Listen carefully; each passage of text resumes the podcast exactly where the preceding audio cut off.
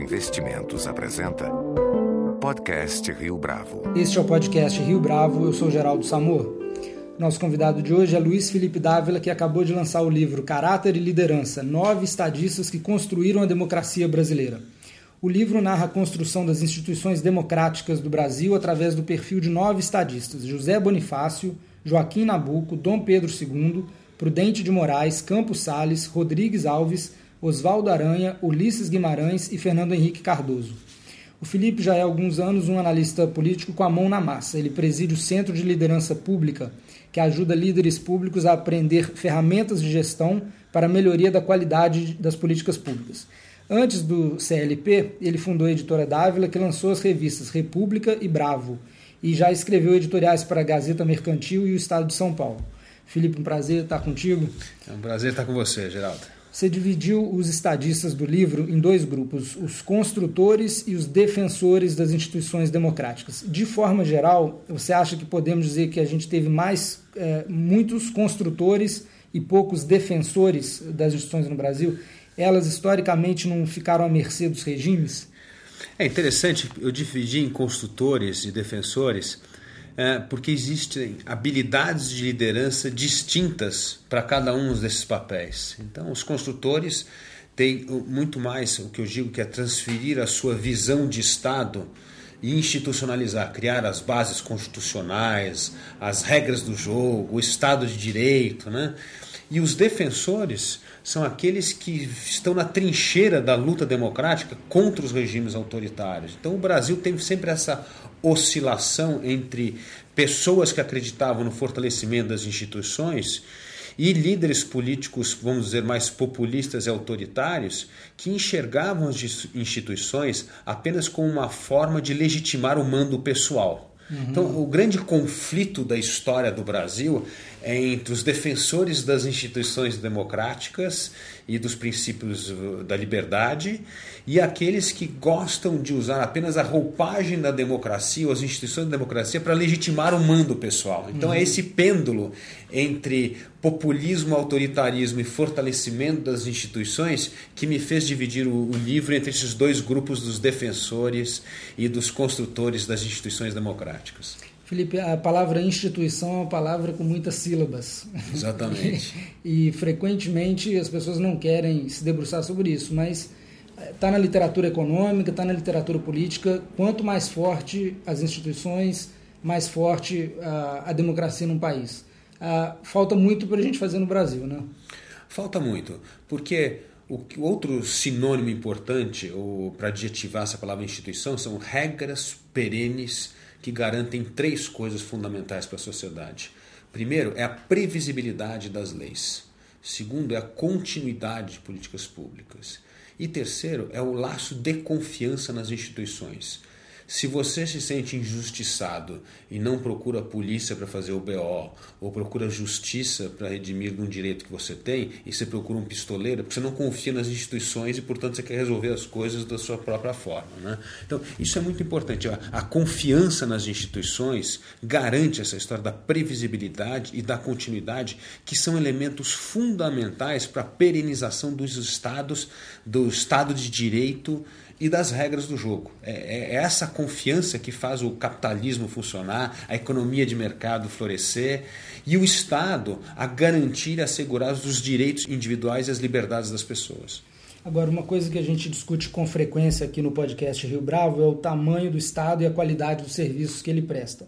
Na apresentação do seu livro, o Fernando Henrique escreve que eles, ah, que esses estadistas lá são exemplos não apenas de caráter liderança, mas, aspas, da luta contra a herança do colonialismo mercantilista, que gerou um enorme apego ao corporativismo, ao protecionismo e à ideia de que o Estado deve ser o condutor onisciente das venturas do povo. Fecha aspas. Se tinha tanto estadista lutando contra, como é que todos esses ismos ainda estão aí? Corporativismo, protecionismo, paternalismo?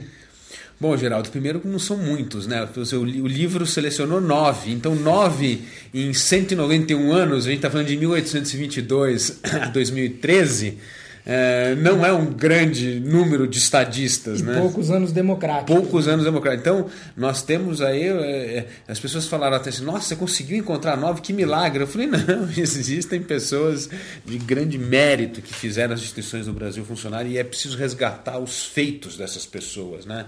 Mas, por outro lado eu, eu, eu gostaria de colocar a seguinte coisa: como que com poucos estadistas, com apenas nove grandes estadistas, você, você conseguiu construir uma das instituições democráticas mais sólidas dos países emergentes? Ou seja, nós temos de pensar que o Brasil, com todos esses percalços institucionais, hoje é um país no qual nós temos eleições livres, limpas e periódicas, onde há alternância dos partidos no poder onde há uma imprensa livre e independente que pode denunciar os maus feitos dos políticos e os jornalistas não são perseguidos e mortos por agentes do Estado. Não nas capitais. Não nas capitais. É.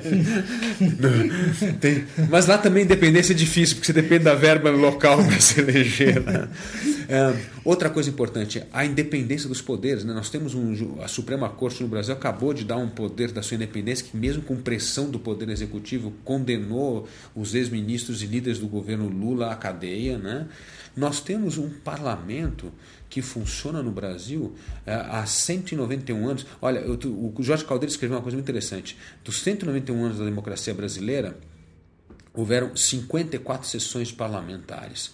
Só 50, só duas não foram fechadas, foram interrompidas por governos ditatoriais. Ou seja, mesmo os governos ditatoriais entendiam o parlamento e o bom funcionamento do parlamento como uma coisa para legitimar o próprio mando do executivo. Uhum. Então essa importância dos poderes nos faz uma nação com uma democracia, uma instituição democrática muito mais sólida que qualquer outro país emergente. Se você pegar, nós somos mais, melhores que Índia, China nem se fala, né? Coreia está apenas começando. Então, nós temos uma tradição democrática existente graças a esses nove estadistas. É, o editor-chefe da revista Foreign Policy, Moisés Naim, acabou de publicar um livro chamado O Fim do Poder. Ele argumenta que nesse mundo multipolar, com as grandes corporações, com a tecnologia sendo tão onipresente, as estruturas de poder tradicionais estão esvaziadas e o poder agora é difícil de manter e de usar. Nesse cenário, você acha mais difícil ainda surgirem estadistas?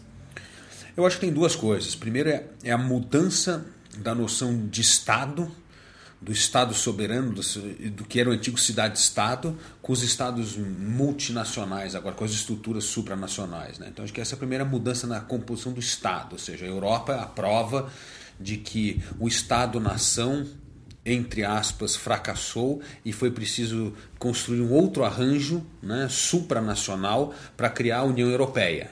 Hoje a União Europeia está em crise, mas nós entendemos que as questões globais hoje exigem essa coordenação melhor dos estados. Você pensar assim, ah, problemas de terrorismo, epidemias internacionais, fluxo de capitais, movimentação financeira, todas essas coisas exigem uma maior coordenação dos países. Então, esses organismos multilaterais são muito importantes para ter esse efeito de coordenar a ação entre os países. Né? Se não houvesse uma coordenação melhor, nós provavelmente teríamos tido uma, uma crise mundial em, a partir de 2008 com a quebra do Lehman Brothers muito mais séria do que foi. Então, o que conteve um pouco isso foi essa coordenação. Então, eu concordo com a tese dele.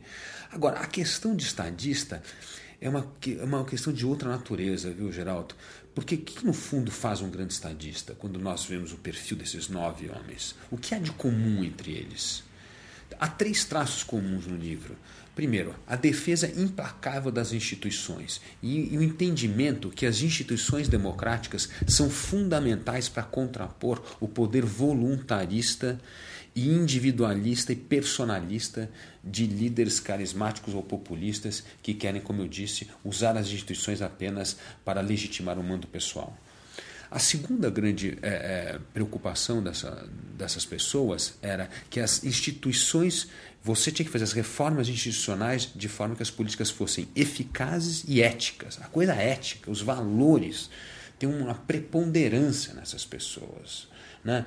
E o terceiro que eu disse, eles tinham um propósito muito claro, eles sabiam o que eles queriam. Quando eles entraram na briga política para fazer as grandes reformas, eles sabiam o custo que seria para eles pessoalmente para mudar as crenças, os costumes e os valores arcaicos de um povo para adequá-los ao mundo novo das, das instituições. Então, é, liderança, no fundo, é pessoas que representam, personificam valores perenes. Então, esses são os grandes líderes. Quando você pega um grande líder, é, você pega o Nelson Mandela, acabou de morrer, você vê o que, que é esse sujeito. Ele fala para construir a nação nós precisamos ter a conciliação, mesmo depois de 27 anos na prisão. O Nelson Mandela saiu da prisão não com caráter revanchista, agora é a hora dos negros, os negros vão tomar o poder, vamos punir os brancos. Não, nós precisamos conciliar, nós precisamos juntar brancos e negros em torno de uma ideia de nação, de um projeto de país que esteja acima da questão racial. Então, essa grandeza não tem a ver com a natureza do Estado. Eu acho que tem, que tem a ver com a natureza humana. E eu hoje fico muito impressionado, como você disse na sua colocação, com a mediocridade das lideranças mundiais frente aos problemas complexos da nossa época. Uh, eu gosto de dar muito a. a... Hoje, hoje você tem um estadista nacional é uma coisa, mas você precisa de estadistas globais mesmo. Né? Mas, é, mas é um pouco dessa descrença em valores. Eu, eu gosto muito de citar um primeiro-ministro de Luxemburgo, o Jean-Claude Juncker, que num momento de grande. É, não digo de inspiração, mas de grande é, confissão, disse: Nós todos sabemos o que nós temos de fazer para resolver o problema na Europa. O problema é que nós não sabemos como ser reeleitos depois. Uhum. Então essa cultura imediatista, pensando na próxima eleição, em vez de pensar na nação, pensando como é que isso vai beneficiar o partido, ao invés de beneficiar a sociedade, esta falta de grandeza, desse senso de dever, desse o que os ingleses chamam do sense of duty, né? Isso não existe mais, essa, esse apego a esses grandes valores. Estamos na política para transformar valores, para fazer com que a nação se torne grande e não pensando na próxima eleição e pensando como é que isso vai afetar o meu poder imediato, né? Então, eu acho que falta essa grandeza dos estadistas e isso é, pode demonstrar talvez uma certa degeneração do que era a, do que é a verdadeira elite, né? Porque isso era uma coisa que pertencia a esse mundo da elite antiga, né? A elite antiga não era só a elite da nobreza ou da riqueza, era muito uma elite de valores. Era o que Ortega y Gasset fala tanto na Rebelião das Massas, que fala o verdadeiro nobre era um homem de princípios e valores. Não era o sujeito que está pensando apenas no seu bem, benefício privado e imediato. Isso né? se perdeu totalmente, Felipe. Isso se perdeu totalmente. A gente não vê muito isso.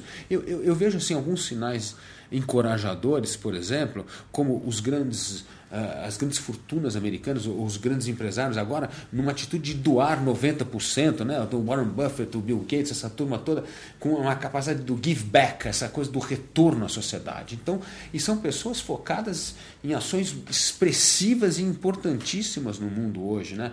Eu achei, por exemplo, especialmente notória a atitude do Warren Buffett em doar a, a fortuna dele para a fundação Bill Gates, porque ele disse: o Bill Gates já sabe o que tem que fazer, não preciso criar uma fundação em meu nome, Warren Buffett para poder fazer o bem, para eu poder divulgar meu nome. Ou seja, então eu acho que começa a haver uma mudança de consciência. É, e assim, o segundo uh, sinal encorajador é, é, a, é, a, nova geração. Essa geração que eu digo hoje que tem 20, 30 anos, tem uma outra percepção do mundo público, tem uma valorização mais do espaço público e das causas públicas. Então tem uma atitude muito diferenciada.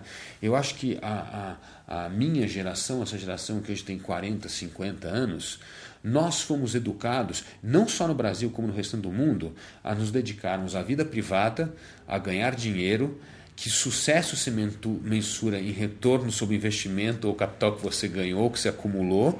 É, a coisa, o valor mais importante é o trabalho. Então houve uma desvalorização da vida pública, houve uma desvalorização do espaço público e nós passamos a viver em condomínios fechados, num mundo fechado, num mundo elitista, é no qual o valor principal e você é reconhecido pelo seu talento, pelo teu valor material, pelo que você fez, pelo que você conquistou, né?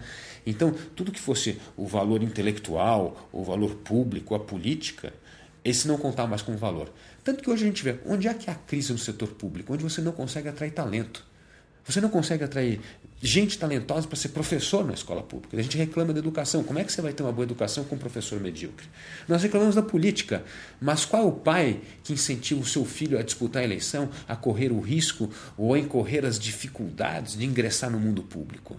O Não. pai é capaz de bater no filho que quer ser candidato. bater, ou que ser candidato, ou diz que vai ser burocrata. Né? Então, são coisas hoje que têm uma percepção menor na sociedade. Né? E nós precisamos resgatar isso, porque, diferentemente do que nós acreditamos, até o século XVIII, a profissão nobre era servir o Estado, era servir a política.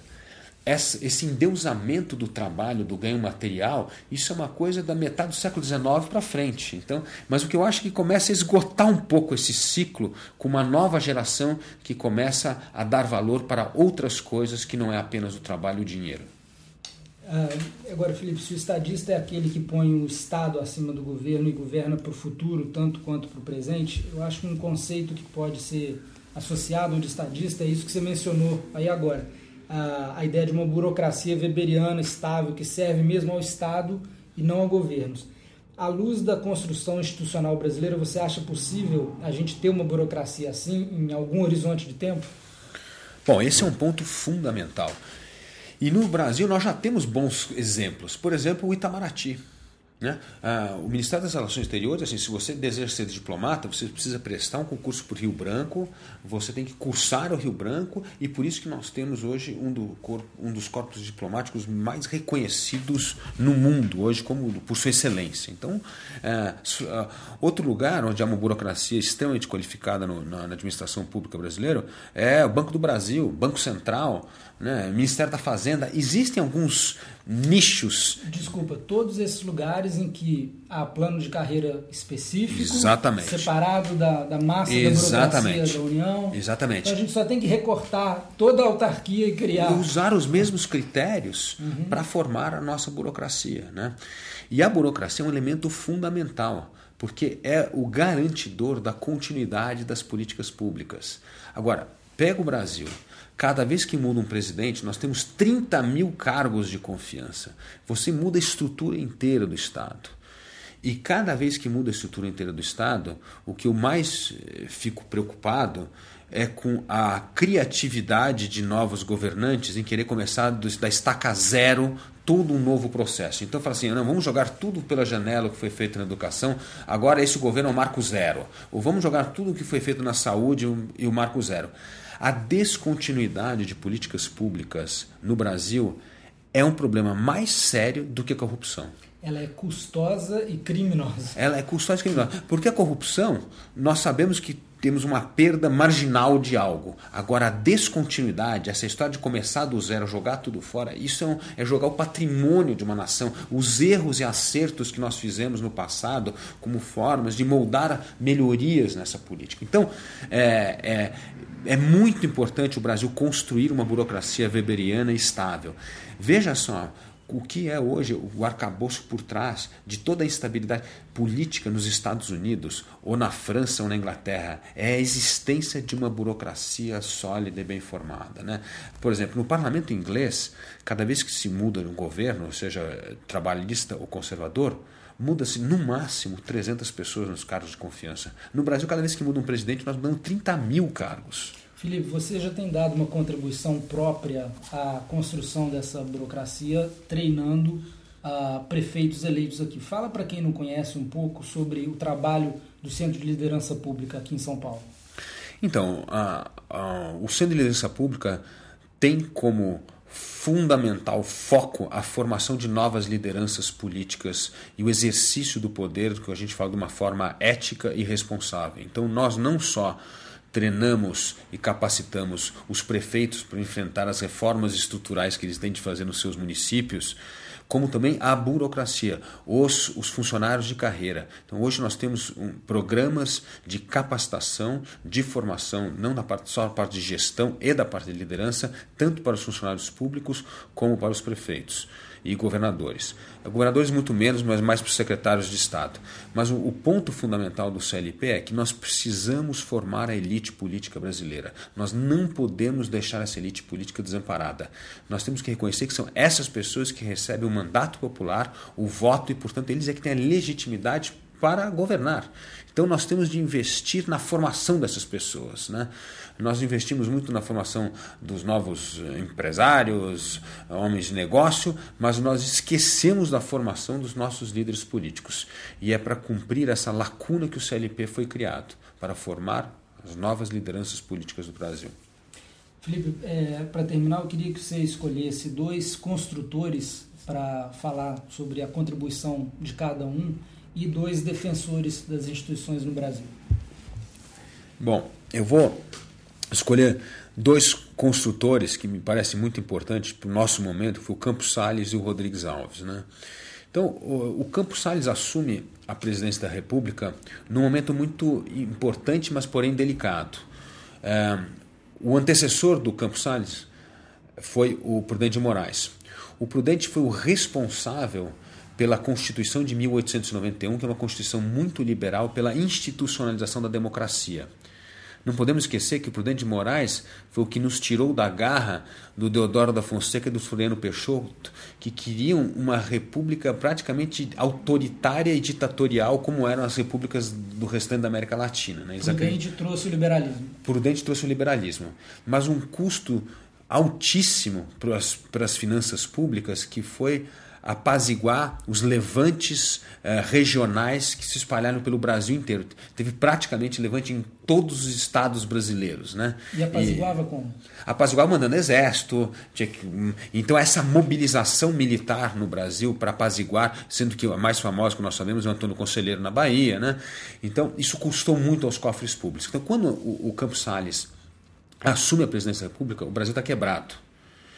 E em quatro anos de mandato, Campos Salles consegue sanar as finanças públicas. Tem um, um, um, ministro da Fazenda chamado Joaquim Murtim, que é uma figura extraordinária que nós não conhecemos bem, que nós não temos uma biografia boa e que foi realmente um sujeito extraordinário. Renegociamos os títulos, cortamos drasticamente o gasto público, abrimos a economia. Então foi uma época, quando o Brasil não teve uma época liberal. Não, então quem acredita que o Brasil não teve uma época liberal deve estudar a administração de Campos Salles para mostrar como um presidente conseguiu implementar uma verdadeira revolução liberal no início do século XX. E aí, com, a, com a, as finanças públicas equilibradas, o Estado em ordem, e a democracia funcionando, Rodrigues Alves foi o sucessor de Campos Salles e também teve um papel extraordinário nessa institucionalização da democracia. Né? Foi um homem que enfrentou é, levantes impopulares contra medidas importantíssimas para resolver dois problemas de epidemia seríssimos que havia no Brasil. Né? um era cólera e o outro era a a varíola. Então era preciso resolver esses problemas de saúde gravíssimos nos cortiços do Rio de Janeiro. Foi um sujeito que fez a reurbanização do Rio de Janeiro, criou um plano muito importante que permitiu que o Rio de Janeiro, as obras de infraestrutura que tanto precisa no Brasil, as primeiras grandes obras de infraestrutura quem fez foi o Rodrigues Alves, que permitiu que o Brasil tivesse uma, uma, exportação muito maior, porque houve uma melhoria dos portos, dos acessos.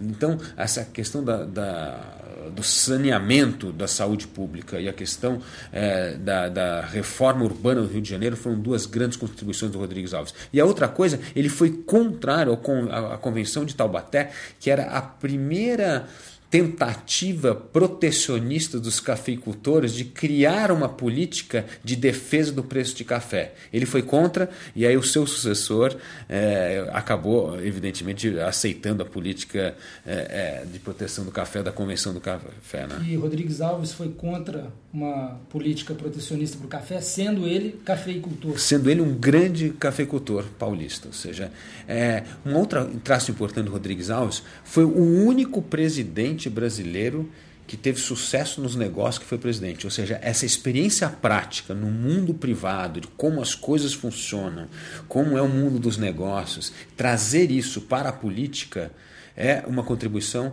que, na verdade, o Campos Salles foi o único que teve essa experiência. O, o Rodrigues Alves foi o único presidente que teve é, essa, essa incursão exitosa no setor público e que foi presidente do Brasil. Agora, tanto Campos Salles, enquanto saneava o Estado, quanto Rodrigues Alves, enquanto uh, fazia os esforços sanitários e de urbanização Isso. do Rio, ambos foram altamente impopulares? Impopulares. O, Rodrigo, o Campos Salles saiu com as pessoas jogando ovo na cabeça dele, porque achavam que ele havia feito uma política de contenção de gastos, de austeridade, de liberalismo, que acabou quebrando determinadas empresas. Nossa, soa tão familiar. e, e, ele realmente sofreu. O, o campo, o Rodrigues Alves é, sofreu assim, sua maior impopularidade durante a, a campanha da vacina na, no Rio de Janeiro, né? É, mas no fim da presidência ele, ele já havia recuperado parte da sua popularidade. Porque a vacina pegou. Porque a vacina pegou e resolveu o problema da epidemia no Rio de Janeiro. É. Acabaram os cortiços, começaram a nascer os bairros populares, né? Uhum. Então houve. Porque a questão do saneamento não era apenas a questão da vacina, era a, a vida suja nos cortiços, né? Então precisava quebrar aqueles cortiços todo perto da região portuária do Rio. E quando começou a rasgar as grandes avenidas, tal, aquilo foi uma coisa muito importante. Ah, e precisamos mencionar uma outra inclusive, coisa também. Inclusive, uma dessas avenidas se chama Rodrigues Alves. Rodrigues Alves. E uma outra avenida importante que é Rio Branco, nós não podemos esquecer outro grande, é, outra grande conquista na, na, administração do Rodrigues Alves foi a diplomacia brasileira. Foi quando o Rio Branco era o nosso chanceler. E, e, o Brasil conseguiu resolver todas as disputas é, de fronteiras com seus vizinhos por meio pacífico. Esse foi um feito extraordinário da diplomacia brasileira. Né? Nós não tivemos uma única guerra para defender nossas fronteiras ou para definir as fronteiras com os nossos vizinhos. Vamos falar dos defensores. Então, os defensores. Defensores têm duas figuras que eu acho muito interessante e, e pouco estudadas. Primeiro foi o, o Oswaldo Aranha, que foi um grande ministro, primeiro da Fazenda e depois das relações, relações exteriores do governo Vargas. Então, enquanto Participou da Revolução de 1930. Do, do, governo Vargas já ditatorial ou Vargas ainda. Do governo ditatorial. Né? Então, esse que é o mais interessante, porque ele foi um dos grandes heróis da Revolução de 30, uma revolução que foi vendida para o país que ia trazer a verdadeira democracia e acabar com a oligarquia. Né? E o que acontece é que logo depois nós vimos o Vargas cada vez mais caminhando rumo ao modelo fascista né, de governo. Ou seja, é, e, e, e, o Oswaldo Aranha sempre foi um homem de reação a isso, foi sempre contrário a isso. Então, é, teve a Revolução Paulista em 32, o Oswaldo Aranha foi o enviado do governo para tentar pacificar os paulistas. É, depois ele foi enviado como embaixador a Washington em 1935. E é interessante, quando ele chega em Washington, ele fica encantado com os Estados Unidos. E antes de chegar em Washington, ele havia passado pela Itália, no Mussolini. E ele achou a Itália um horror, achou que aquele modelo era completamente falido. E quando ele chega nos Estados Unidos, ele vê os Estados daquela potência, ele fala: Mas Getúlio, nós temos que seguir esse modelo, não é o modelo do, do, do Mussolini.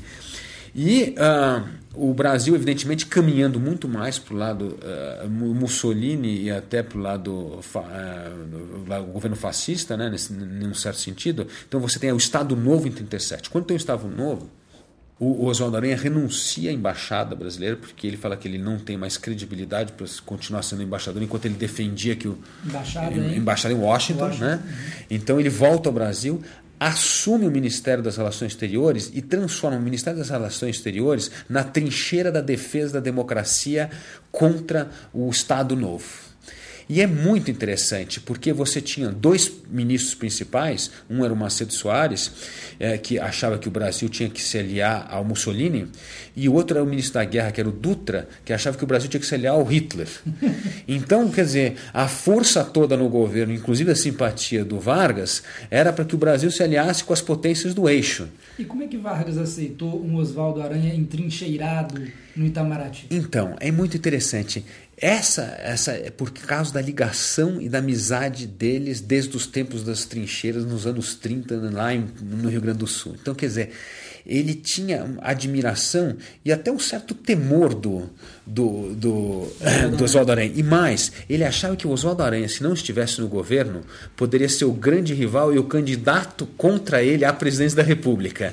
Então, o Vargas espertamente queria manter os seus aliados inimigos por perto, os adversários potenciais por perto. E foi justamente esse Ministério das Relações Exteriores que se tornou a trincheira da democracia que ele começou a fazer as alianças com os Estados Unidos, é, a relação maravilhosa de amizade que o Oswaldo Aranha teve com o Franklin Roosevelt foi fundamental nesse processo. FDR. O FDR.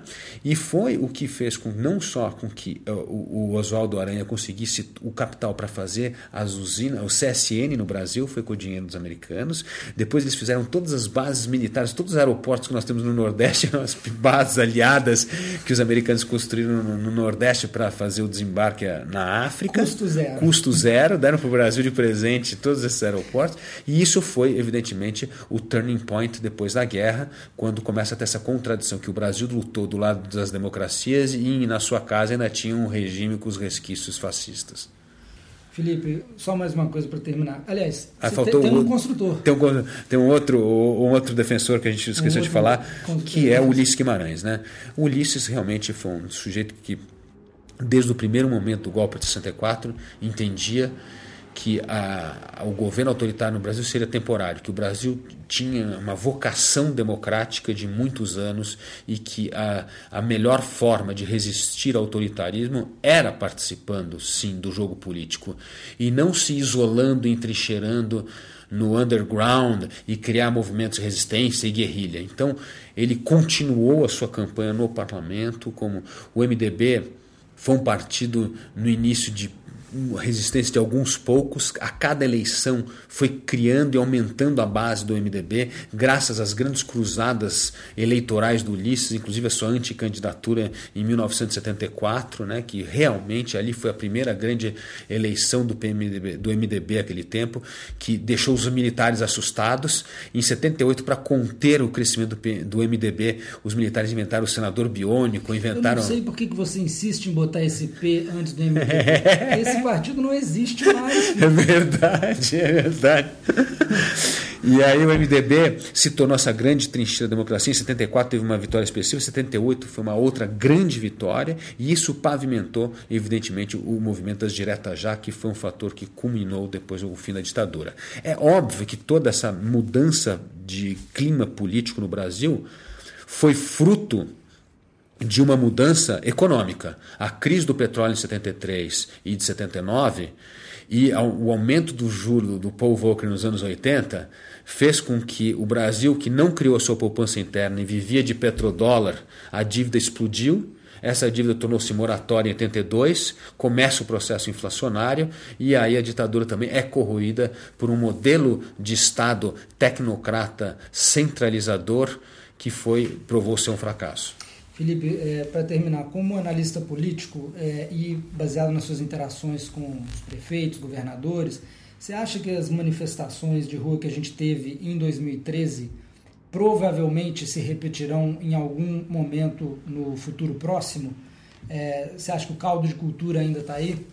Ou foi um ponto fora da curva? Não, vai se repetir pelo seguinte: quem os manifestantes, a maioria era essa classe, nova classe média urbana que cresce criando seus próprios negócios, tendo dois, três empregos, estudando à noite e que não depende do Estado. Porque nós temos que pensar o seguinte: a primeira classe média brasileira era a classe média de funcionários públicos, era quem trabalhava em estatal, quem estava ligado ao governo. Essa nova classe média é uma classe de pessoas empreendedoras que querem abrir o seu próprio negócio e que pagam muito imposto e que não vem nada em troca. E não a, tem... Apesar de que o rótulo original do movimento ficou com o movimento passe livre que é justamente o contrário disso, é me dá uma meia entrada aí. Né? É, o interessante é que sempre começa, a faísca é por alguma coisa assim. Depois, tanto que os radicais tomaram o movimento de novo e a turma, a maioria saiu da rua quando viu que eles não queriam ser também a arma, a arma dos radicais, ou bucha de canhão dos radicais contra propostas errôneas. Mas o fato é que a agenda da sociedade, dessa nova classe média urbana, está dissociada da agenda dos partidos políticos no Brasil. Então, isso mostra que há um enorme espaço para um partido, vamos dizer, de centro-direita ganhar o coração e as bandeiras e as aspirações dessa nova classe média urbana que não tem voz hoje nos outros partidos políticos. Luiz Felipe Dávila, muito obrigado pela sua obrigado, participação. Geraldo. Com a edição do Flávio Duarte, esse foi mais um podcast Rio Bravo. Comente essa entrevista no SoundCloud, no iTunes ou no Facebook da Rio Bravo.